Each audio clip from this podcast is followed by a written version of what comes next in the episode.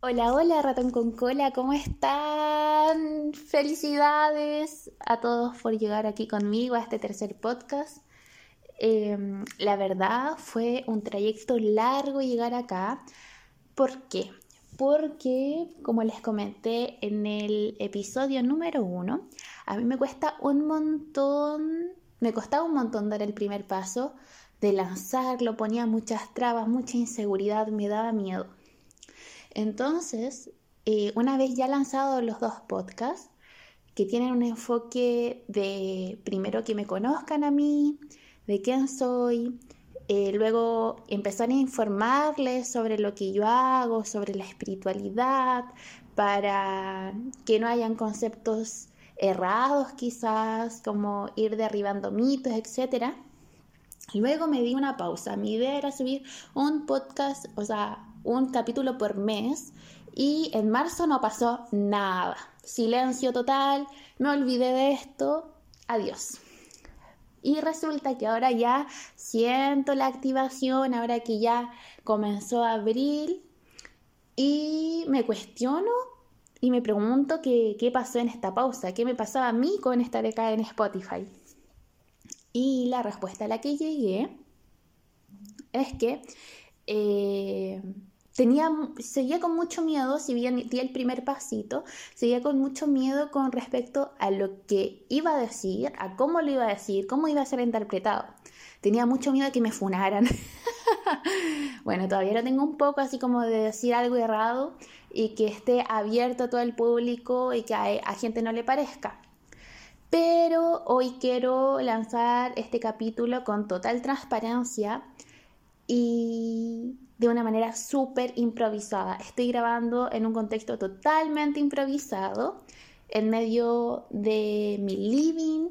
No tenía planeado grabar hoy, pero siento que el mensaje que les quiero entregar es que muchas veces tenemos tan instaurado en nuestro ser la perfección, el que tenemos que ser de tal forma, el que tenemos que mostrarnos de tal manera, el que nos tienen que aceptar de tal forma, el cuestionarnos qué tenemos que hacer para ser aceptados, para ser validados. Y que muchas veces nos sentimos insuficientes con lo que simplemente ya somos. Siempre esperamos entregar lo mejor, pulirnos en tal área, mostrarnos de tal faceta.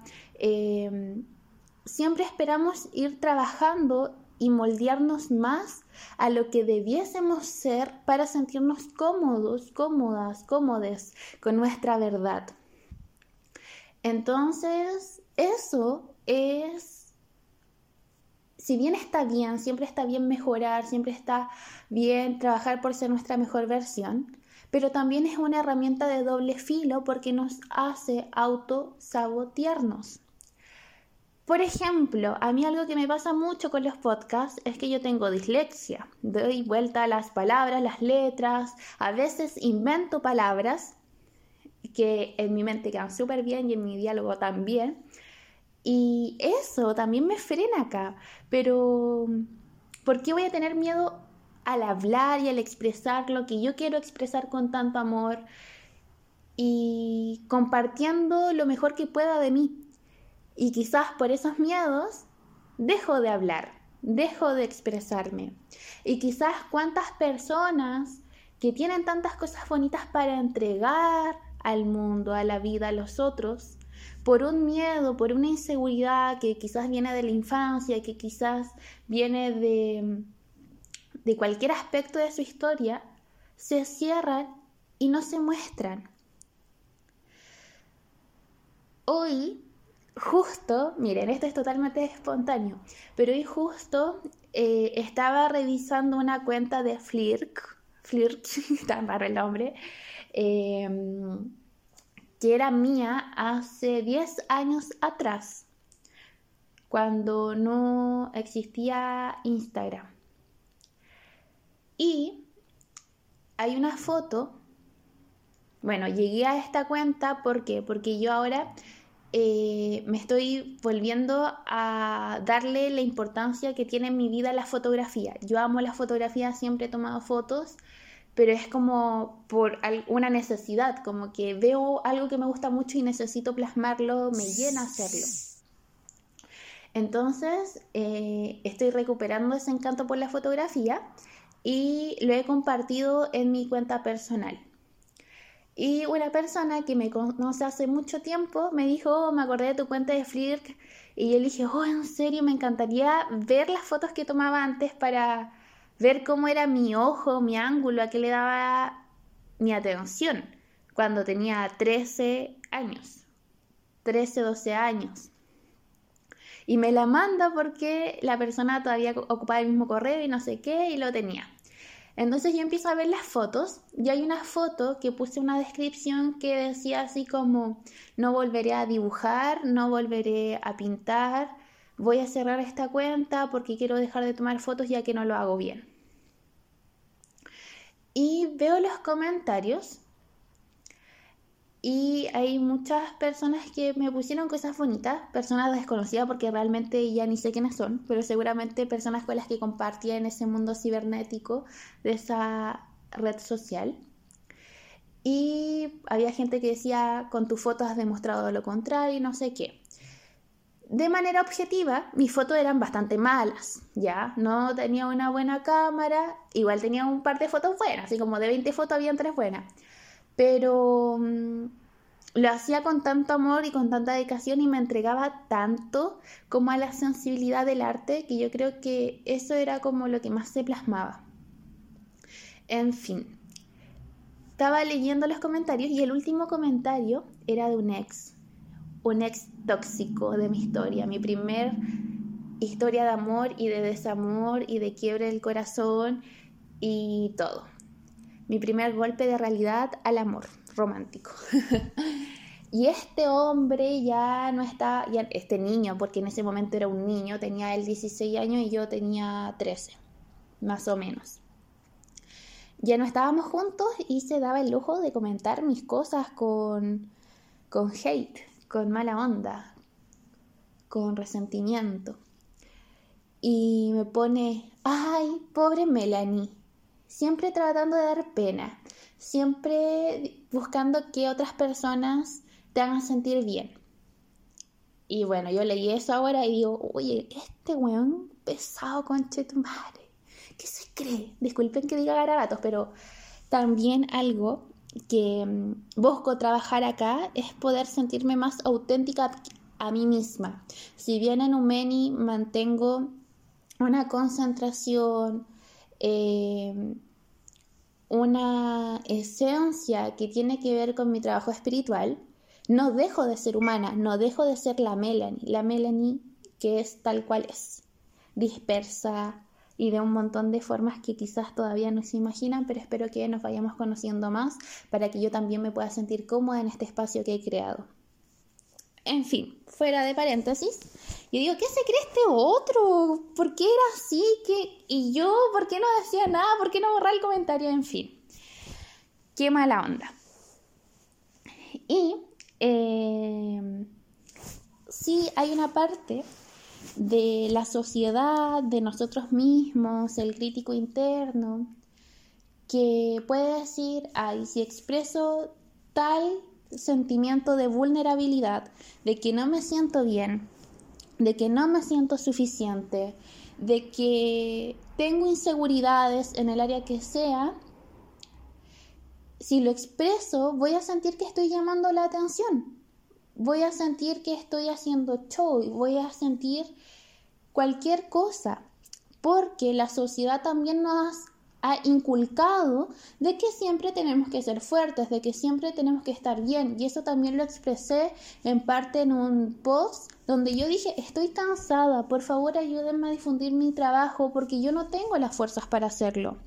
Entonces ahora tomo esa idea, tomo todo esto lo que ha pasado con este espacio de diálogo, de abierto, el crítico interno, las inseguridades y por favor aceptemos que todos somos inseguros en cierto aspecto. Aplaudo y ojalá que el que no sea inseguro o insegura nos enseñe por favor a no serlo, pero en esta sociedad es normal ser inseguro porque siempre no han estado vendiendo un estereotipo, no han estado vendiendo un ideal. Desde mucho tiempo atrás, con la publicidad, con el marketing, ahora con los influencers, Nunca es suficiente lo que somos, nunca ha sido suficiente simplemente lo que es.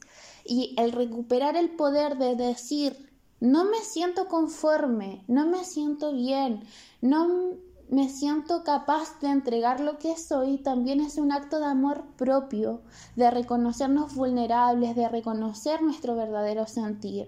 Y este sentir puede cambiar, puede transformar, puede que si lo trabajamos o si simplemente despertamos de otro humor, despertamos con el pie izquierdo, derecho, el pie que sea, con la alineación planetaria que sea, quizás hay días que sí nos sentimos súper empoderados, que sí nos queremos comer el mundo, que sí nos queremos mostrar hasta por los codos, pero no siempre va a ser así. Entonces, ¿cuál es el problema? demostrar esos días que no todo está bien, como esta frase famosa que dice, está bien no estar bien, pero inculcarlo de verdad, porque es bonito de la boca para afuera. Pero ¿cuántas veces nos damos el espacio para hablar con nuestras amistades cercanas, con nuestras personas de confianza y decir, ¿sabéis qué huevona? Hacia una amiga, ¿sabéis qué huevona? Me siento mal porque siento que he perdido el brillo, he perdido el encanto, ya no me siento bonita, ya no me siento atractiva.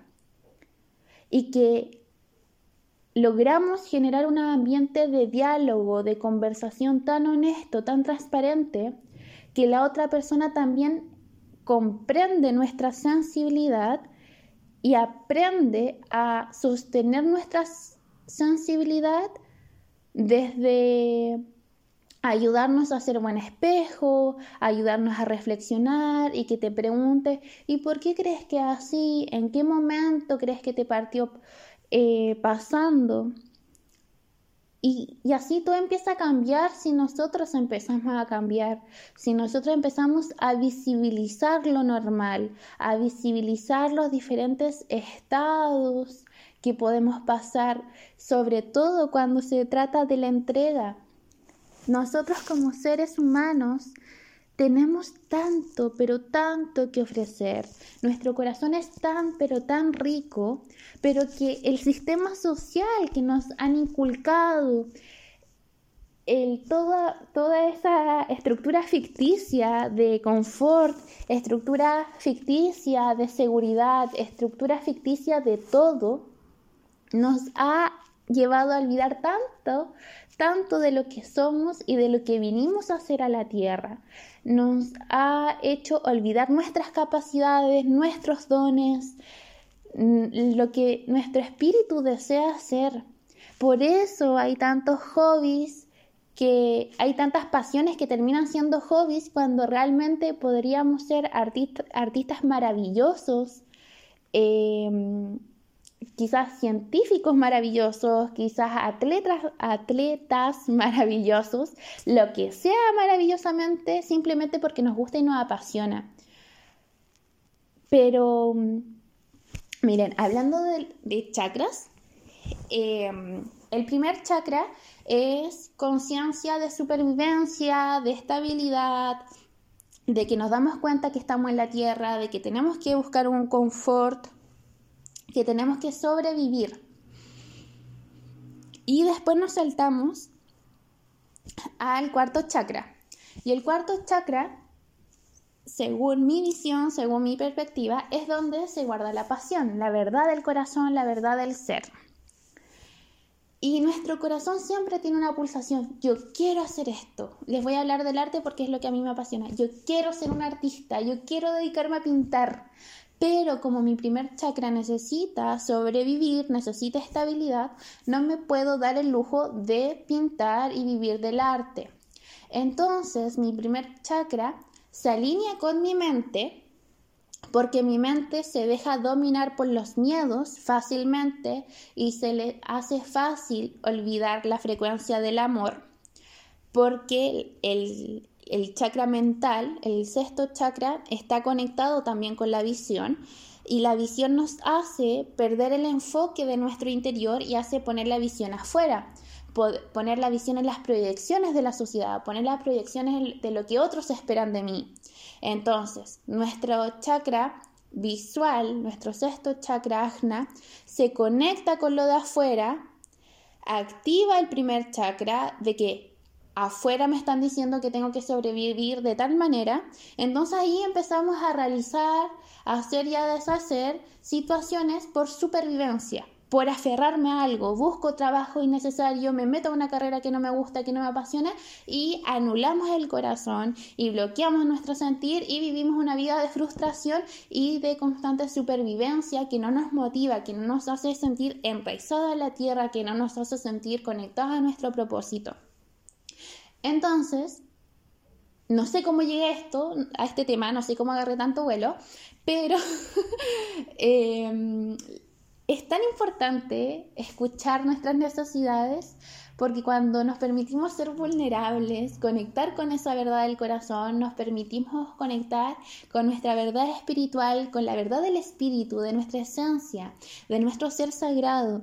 Y si conectamos con ella, tenemos la capacidad de potenciarla. Y muchas veces en ese camino de potenciarla, van a haber miedos, porque la mente ha proyectado todo el tiempo en las expectativas de afuera. Siempre nuestra visión está mirando afuera, pero cuando logramos mirar adentro y nos reconocimos como personas cambiantes, cíclicas, movedizas, ya no es tan trágico. Ya no es tan trágico el cuestionarte, el decir, sí, tengo que mejorar esto, y lo puedes integrar plenamente y ya no te golpeas en el pecho de que, hoy qué terrible, yo no nací de tal forma, hoy qué terrible, a mí no se me da esto, hoy qué tan terrible, a mí no se me da fácil, o qué tan terrible, a mí, em, etcétera, etcétera, etcétera. Puros peros que salen cuando uno quiere expresar la verdad de su alma.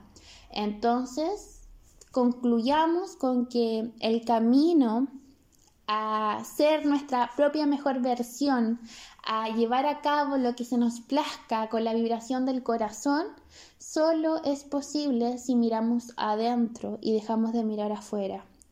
Podemos encontrar muy buena compañía de camino, amistades valiosas que nos den sus palabras de apoyo, pero también hay personas que no son amorosas, que no han hecho el trabajo de, sanar y que buscan herir y no porque alguna persona nos haya dicho que no servimos para algo, que no hacemos bien tal cosa, o que simplemente nos habló feo y nos dijo no te hagas la víctima, esa es la realidad de esa persona.